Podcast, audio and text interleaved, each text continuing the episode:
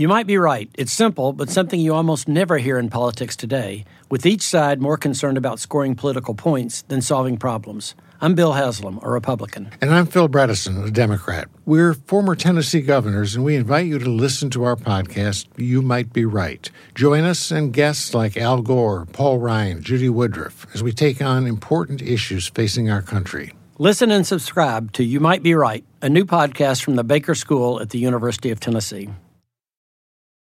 Everything's changing so fast these days, and that's a great thing. I mean, back in my day, we were lucky if we could get one video to load on our desktop computer. But now there's the Xfinity 10G network. That means the fastest internet, with faster speeds rolling out every day, and internet that can power a house full of devices at once with ultra low lag. So while one person streams a movie from their room, another can play video games in the basement, while another TikToks in the kitchen. It's the next generation 10G network, only from Xfinity. The future starts now. Restrictions apply, actual speeds vary and not guaranteed. Hola, bienvenidos. Estas son las noticias del día en NTN 24.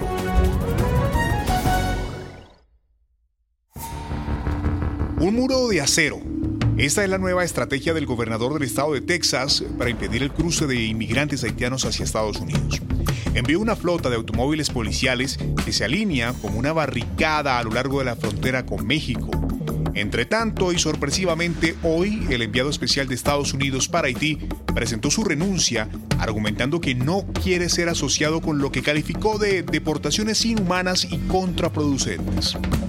Analizamos la situación con José Lugo Rodríguez, coordinador de incidencia política de protección a la niñez de Save the Children. Los migrantes están en una situación deplorable, eh, en malas condiciones de salud. Hay eh, al menos cuatro bebés que han, han nacido ahí en ese espacio. Y, bueno, las organizaciones criminales van a estar ahí pendientes de, obviamente captarlos. ¿no? Algunos de ellos han eh, referido con, con, nuestros colegas que, que, pues han sido engañados, han llegado ahí con promesas, han gastado su dinero y bueno, pues independientemente de las condiciones de, de, insalubridad y, y, bueno, de, situación de calle en las que se encuentran, bueno, también hay hay diversos peligros. Hemos visto algunas imágenes con, con niños ahí pequeños, eh, de brazos, eh, que van a estar en un alto riesgo de, en materia de salud eh, y también de, riesgos emocionales. Digamos, todos estos daños al desarrollo van, a ser muy severos en, su, en, sus etapas de vida siguientes. y bueno, pues es es muy importante poder atender esto de manera urgente como una emergencia humanitaria. Atención a este dato. A pesar de un siglo de avances médicos, ya han muerto más estadounidenses por COVID-19 que los que sucumbieron a la pandemia de gripe de 1918, la llamada gripe española. El último y sombrío informe de los Centros de Control y Enfermedades se produce en un momento en el que el país está experimentando una cuarta oleada impulsada por la variante Delta, altamente contagiosa, y en el que la principal causa de muerte ha sido la escasa aceptación de la vacunación en muchas regiones. Conversamos con la doctora Dadilia Garcés, médico epidemióloga y profesora del Miami-Dade College. Desde el punto de vista epidemiológico, tenemos que proteger eh, una alta base de población como una pirámide, que es lo que no se ha logrado en Estados Unidos, que es la inmunidad de rebaño. Un grupo que siempre va a existir de indecisos, que no se quieren vacunar y que eh, eh, por razones religiosas o de salud no se vacunan. Y un grupo pequeño, que es la base, el, el tope de la pirámide, que es este grupo de personas susceptibles que es en este momento la intención de proteger con la tercera dosis o dosis de refuerzo de la Pfizer. Lo que sí realmente yo implementaría como experta en salud pública es una campaña más agresiva de educación para que la población se termine de convencer y se vacune, tanto los adolescentes como los adultos. En todo este contexto, Estados Unidos anuncia la compra de 500 millones de dosis adicionales de vacunas para atonar a los países en desarrollo. El objetivo alcanzar el 70% de la población vacunada del mundo el año que viene. Nos lo cuenta Lois Pace, directora de Asuntos Globales en el Departamento de Salud y Servicios Sociales del Gobierno de Estados Unidos. Estamos muy contentos de poder decir que hemos compartido cerca de 160 millones de dosis hasta ahora con 100 países en todo el mundo, incluyendo América Latina y el Caribe. Así que ese apoyo directo seguirá a través de COVAX y otros medios. También ofreceremos un buen acuerdo de asistencia técnica y alianza a países que están desplegando estos productos. No se puede tratar solamente de vacunas, debemos asegurar que las vacunas deben llegar a las personas que las necesitan. Entonces, que las personas reciban en sus brazos las dosis ha sido nuestra prioridad en casa, pero también ha sido nuestra prioridad con otros, en otros países que requieren de ayuda y estamos también dispuestos a ofrecerla. La pandemia ha contribuido a erosionar la democracia en el mundo. Las medidas adoptadas y la gestión deficiente de los gobiernos han generado desafección de los ciudadanos. Pero ¿cómo recuperar los liderazgos y fortalecer las instituciones frente a la amenaza del populismo? Lo conversamos con el expresidente de la República Dominicana, Leonel Fernández, hoy presidente de la Fundación Global Democracia y Desarrollo Flunglode.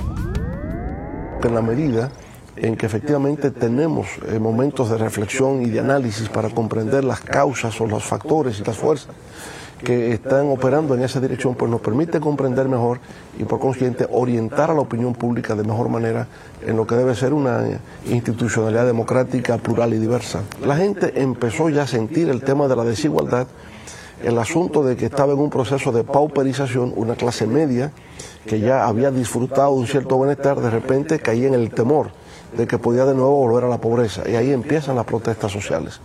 Protestas sociales en Chile que tiene que ver justamente con la desigualdad, la exclusión eh, jóvenes que se gradúan de una escuela pública de bachillerato no pueden ingresar a las, a las universidades de élite, que los más pudientes sí pueden. Eh, en Brasil eh, el tema fue justamente ese. ¿Cómo es posible que el gobierno esté construyendo mega obras cuando nosotros no tenemos acceso a lo más elemental, un hospital que valga la pena, una, un edificio escolar en buenas condiciones? Y ese descontento se manifiesta o bien con protestas sociales o bien con el voto castigo.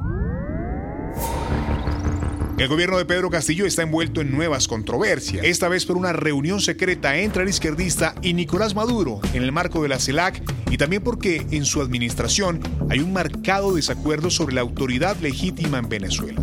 El análisis lo hacemos con el consultor político Javier Massa. El gobierno de Pedro Castillo se alinea con el diálogo y hay que dialogar con todos.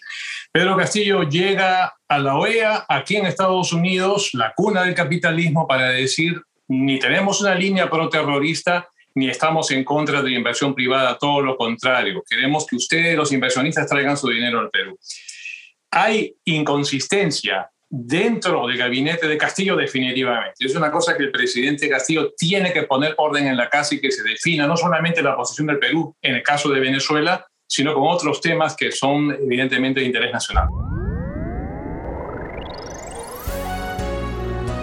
Si te gustó este podcast, puedes buscar más de nuestro contenido en nuestra página web www.ntn24.com. En NTN24 tenemos una red de corresponsales en las Américas que nos permite tener acceso de primera mano a toda la información y hacer análisis sobre los eventos más importantes de la región. Qué gusto estar con ustedes. Yo soy Hugo Vecino en Twitter, arroba Hugo Vecino. En el podcast de NTN24 te informamos y te acompañamos. I'm Chris Hahn, the Aggressive Progressive. Check out a new episode of the Aggressive Progressive podcast every Tuesday. You know, the election is heating up just as the year is winding down.